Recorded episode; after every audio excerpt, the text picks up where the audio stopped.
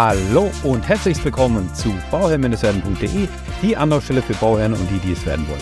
Mein Name ist Maxim Winkler, ich bin Architekt und Bauherr, möchte dir dabei helfen, Bauherr zu werden. Ja, in der heutigen Folge schauen wir uns, also in der heutigen letzten Folge zu den Heizungssystemen.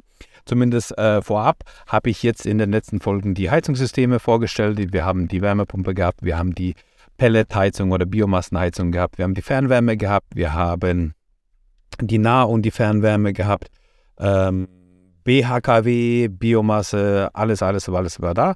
Schaut euch gern mal die Folgen zuvor an oder hört sie euch an. Ähm, und heute möchte ich mal über die Kombination davon sprechen. Also wenn man eine Lösung sucht, dann merkt man relativ schnell, es gibt die ein oder andere, es gibt ein oder andere Heizungssysteme, wo das eine zwar ganz gut funktioniert, aber ihre Schwächen hat. Also jede Heizungsart, jede Heizung hat ihre eigenen Schwächen und Stärken. Und wie man das natürlich umgehen kann, ist, dass man geht und sagt, hey, ich baue mir eine Kombination davon, und zwar eine Kombination, eben wenn sie ihre Stärken hat, ihre Stärken spielt und wenn sie ihre Schwächen hat, dann wird eine andere Heizungsart zugeschaltet. Ja, wann ist das sinnvoll? Ähm, wann macht es überhaupt Sinn und wieso macht es Sinn? Das wirst du alles in dieser Folge erfahren. Deswegen lass uns direkt reinsteigen. Also, ähm, man merkt ja, dass es bereits, äh, also im Koalitionsvertrag war ja bereits ähm, drin gestanden, dass ähm, Heizungen, die ab 2025 eingebaut werden, einen äh, mindestens 65-prozentigen regenerativen ähm, Anteil haben sollten. Das wird jetzt ähm, aktuell wohl so ausschauen, dass, diese, ähm, dass dieses Vorhaben vorgezogen wird auf 2024. Es ist noch ein Gesetzesentwurf, es ist noch nicht ganz fix. Ich werde dazu auf jeden Fall aber nochmal eine Folge machen, wenn es dann soweit ist. Okay?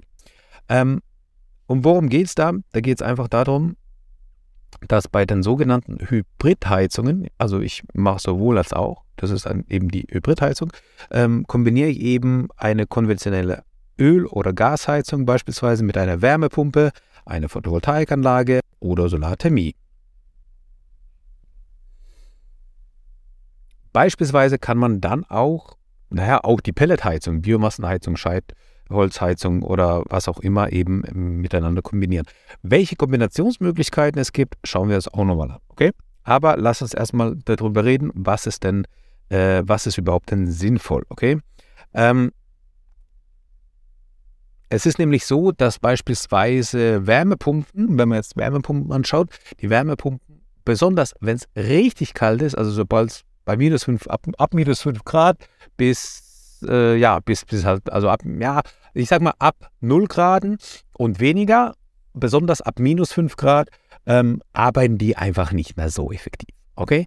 Und was wäre jetzt die, was wäre jetzt eine sinnvolle ähm, Lösung dafür? Naja, eine sinnvolle Lösung wäre zum Beispiel zu sagen, hey, ich habe beispielsweise im Bestand sowieso eine Gasheizung und diese Gasheizung, die schmeiße ich jetzt erstmal nicht weg, weil die funktioniert ja noch. Es wäre ja auch eigentlich umwelttechnisch auch eine Verschwendung, wenn ich eine Gasheizung oder allgemein ein System wegschmeiße, was ja eigentlich noch funktioniert. So, aber wenn ich jetzt diese Gas- oder Ölheizung, ja, bei Öl wäre ich da ein bisschen vorsichtiger vielleicht, ja, weil das äh, na, äh, hat so ein bisschen anderen Rattenschwanz. Bei Ölheizung habe ich halt, ich muss das Öl bestellen, ich muss das lagern, ich habe einen riesen Tank zum Lagern und wenn ich dann die Ölheizung nicht so oft nutze, sondern nur halt irgendwie zwei, drei Wochen im Jahr, dann äh, frage ich mich halt schon, ob ich halt diesen Pufferspeicher habe oder nicht. Äh, brauche in der Größenordnung, die ich, die, den ich vorhatte. Wenn ich sowieso eine Kernsanierung mache und dann diesen Raum eigentlich zur Verfügung hätte für meine Heizung, dann würde ich die Ölheizung, also die Ölheizung würde ich ausschmeißen. Okay? Bei der Gasheizung, da lässt sich drüber reden. Wenn diese, wenn diese, wenn diese Gasheizung äh, entweder eine Niedertemperaturheizung ist oder eine Brennwerttechnik hat, dann würde ich mir überlegen, diese Heizung vielleicht beizubehalten, um die Wärmepumpe zu ergänzen. Ja, dann mache ich nämlich folgendes. Ich habe dann zwar immer noch mein Gas, was ich nutze, aber diesen, dieses Gas nutze ich halt drei Wochen oder sowas oder drei, vier Wochen, je nachdem, in welcher Region ich in Deutschland wohne und je nachdem, wie viel Minusgrade ich habe, kann ich die Heizung halt so einstellen, dass ab minus 5 Grad die Gasheizung angeht, weil die dann einfach gut arbeiten kann. Ähm, und alles, was über 5 Grad ist, das macht meine Wärmepumpe. Ja?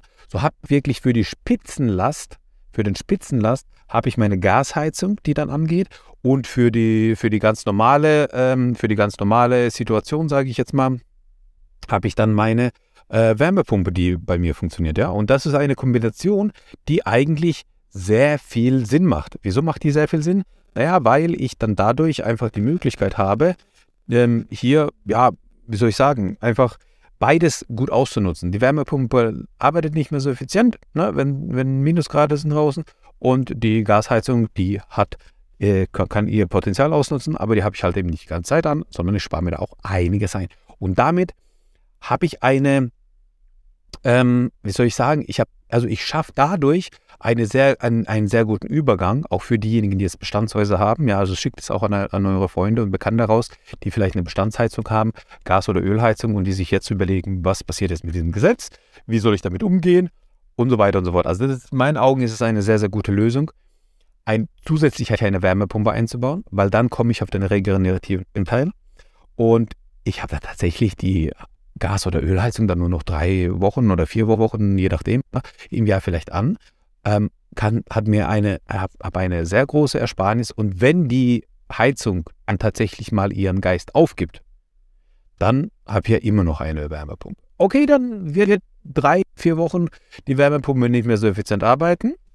Ähm, dann kommt die Öl- oder die Gasheizung komplett raus und ich packe mir beispielsweise noch zusätzlich PV auf das Dach. Weil auch im Winter, auch wenn es kalt ist, auch wenn es schneit, auch wenn es Minusgrade hat, haben wir noch den einen oder anderen Sonntag und wenn ich dann die Energie aus der Sonne auch dort vor allem nutzen kann und vor allem einspeichern kann in meinen ähm, ähm, Speicher, dann, also in meine Batterie sozusagen, ja, dann ähm, ja, habe ich einfach den großen, großen Vorteil, dass ich ähm, das auch genauso genutzt habe. So, ähm, wenn man jetzt überlegt, welche Möglichkeiten es noch gibt, also die klassische PV-Anlage ist ja jetzt kein, kein Heizungssystem, sondern es generiert erstmal Strom. Ja? Also das heißt, wir gehen da über einen Umweg. Die, ähm, der Unterschied zwischen Solarthermie, ja, also viele sagen ja zu PV, also zu Photovoltaik, sagen viele Solaranlage. Ja? Eigentlich ist das nicht der richtige, äh, der, richtige Begriff. Die, die richtige, der richtige Begriff wäre eigentlich Photovoltaik für die Erzeugung von Strom, kurz PV-Anlage. Und für die Erzeugung von Warmwasser ist es die Solarthermie.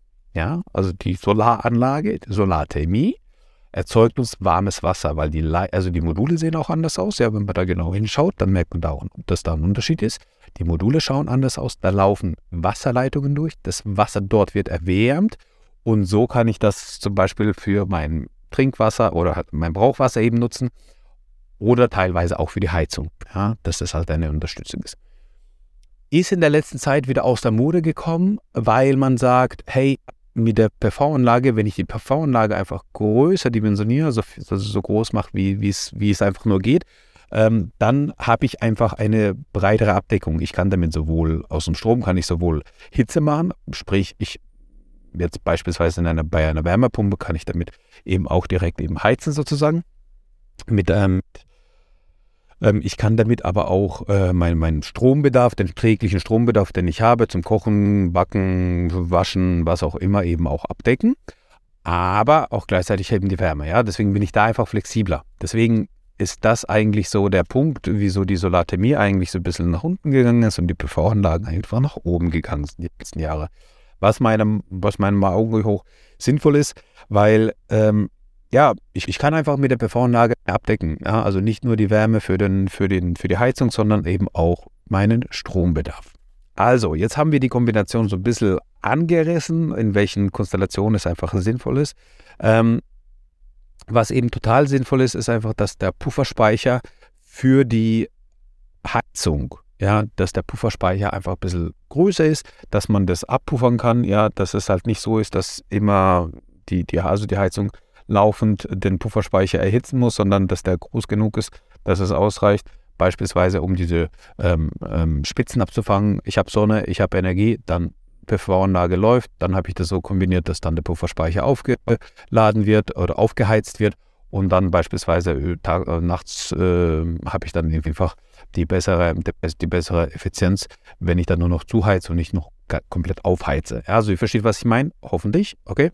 Und äh, wichtig ist halt in der Kombination natürlich eine, ähm, eine, eine Steuerung. Und die Steuerung, die macht halt das, die, die, die Steuerung ist das Hauptglied von dem Ganzen, ja, weil die Steuerung steuert eben, ähm, geht jetzt die Wärmepumpe an, geht jetzt die Pelletheizung an, geht, also nutze ich den Strom von, dem, von der PV-Anlage. Das heißt, da muss eine Kommunikation vorhanden sein, die halt eben diese Faktoren aufnimmt und die Technik steuert das dann schon intelligent genug. Also ich muss jetzt nicht jedes Mal in den Keller rennen, dass ich sage, oh, jetzt scheint Sonne, jetzt stelle ich um auf Wärmepumpe, oh, jetzt, jetzt mache ich wieder meine Gasheizung, oh, jetzt habe ich wieder keine, jetzt mache ich das oder jenes. Ne? Also das ist nicht der Sinn der Sache. Und wenn ich jetzt ähm, in dem Fall, dass ich jetzt, äh, ähm, also wir haben jetzt davon gesprochen, dass man ja konventionelle, also ähm, konventionelle Öl- oder Gasheizung kombiniert, also fossile Brennstoffe kombiniert mit ähm, erneuerbaren Energien. Wenn wir jetzt aber erneuerbaren Energien kombinieren, spricht man von einer erneuerbaren Energien-Hybridheizung, eine sogenannte EE-Hybridheizung. Ja.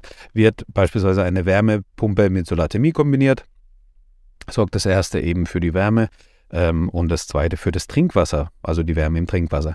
Ähm, oder halt eben kombiniert man eine Holzheizung mit Solarthermie oder halt eben, ähm, ja, dann, dann, dann ist es halt so, dass die Holzheizung, Pelletheizung, Scheitholz äh, oder was auch immer, also Biomassenheizung, ähm, sorgt dann für die Wärme und die Solarthermie versorgt vielleicht sogar auch die Wärme, je nach, je nach Auslegung, äh, aber auch vor allem das Trinkwasser. Ja, und dieses Duo der Holzheizung und der Wärmepumpe, ja, ist eigentlich eine ganz, ganz gute. Ich muss dazu sagen, ich habe daheim auch diese Kombination. Bei mir ist es eine Wärmepumpe und eine Pelletanlage, die ich habe, zusammen kombiniert und eine Photovoltaikanlage auf dem Dach. Es ist ein Bestandshaus aus den 90er Jahren, aber eben sehr, sehr gut gebaut. Also für, das, für die damalige Zeit bereits mit Dämmung und so weiter. Also ganz guter Standard. Die Heizung ist natürlich später reingekommen, war nicht von Anfang an so da, aber ähm, in der Kombination äh, ist es so, dass jetzt die Pelletanlage ab den Minusgraden angeschaltet wird und dann für die entsprechende Wärme sorgt, weil die da einfach effizient arbeitet und die Wärmepumpe einfach dazwischen. Aber wenn ich weiß, dass ich da eben äh, die Kombination fahren kann, dass ich den Strom nutzen kann, dann ist es natürlich so, dass die Wärmepumpe dann durchläuft. Ja, also wenn ich einen hellen einen hellen Winter habe mit Sonnenstunden, dann muss die Wärmepumpe nicht abgeschaltet werden, dann kann die auch durchlaufen. Das ist also gar kein Problem. Und deswegen sind die Hybridheizungen so interessant. Ja, und ähm, ja, ich glaube, also ich glaube, das Wichtigste zu verstehen ist, dass, dass man, oder einfach das Wichtigste ist zu wissen, dass man diese ganzen Möglichkeiten hat, die wir jetzt in den letzten Folgen aufgezeigt haben, die wir jetzt in den letzten Folgen besprochen haben. Wenn du nochmal eine Frage hast, dann schick sie mir gerne an info.bauherr-werden.de. Ähm, wenn du ähm, vorhast, ein Haus zu bauen, deine Heizung zu modernisieren, ähm, eine energetische Sanierung zu haben oder, oder, oder, ähm, schreib mich gerne auch an. Ja? Wir arbeiten eigentlich deutschlandweit. Ähm, was die Planung anbelangt, also bis zur Genehmigung, arbeiten wir komplett deutschlandweit. Bei der Ausführung sind wir so ein bisschen zwischen Heidelberg und äh, Baden-Baden oder Rastatt, Heidelberg und Rastatt eigentlich, ja. Ähm, man kann auch sagen Mannheim und Baden-Baden, so in der Größenordnung. Da bewegen wir uns auch mit Ausführung. Ähm, ja, aber deutschlandweit machen wir die Planung. Deswegen melde dich auch da gerne, wenn du da noch eine Info brauchst oder wenn du da einfach nochmal eine Meinung brauchst oder wenn du da einfach äh, jemanden suchst, der für dich die Planung macht, ja. Ähm, ansonsten hoffe ich, war jetzt alles verständlich und alles klar? Wenn nicht, dann schreib mir, wie gesagt, diese E-Mail. Und ja, ich wünsche dir nur das aller, allerbeste bei deinem Projekt Eigenheim und immer dran denken, um Bauer zu werden, schau rein bei Bauer Ciao, dein Maxim.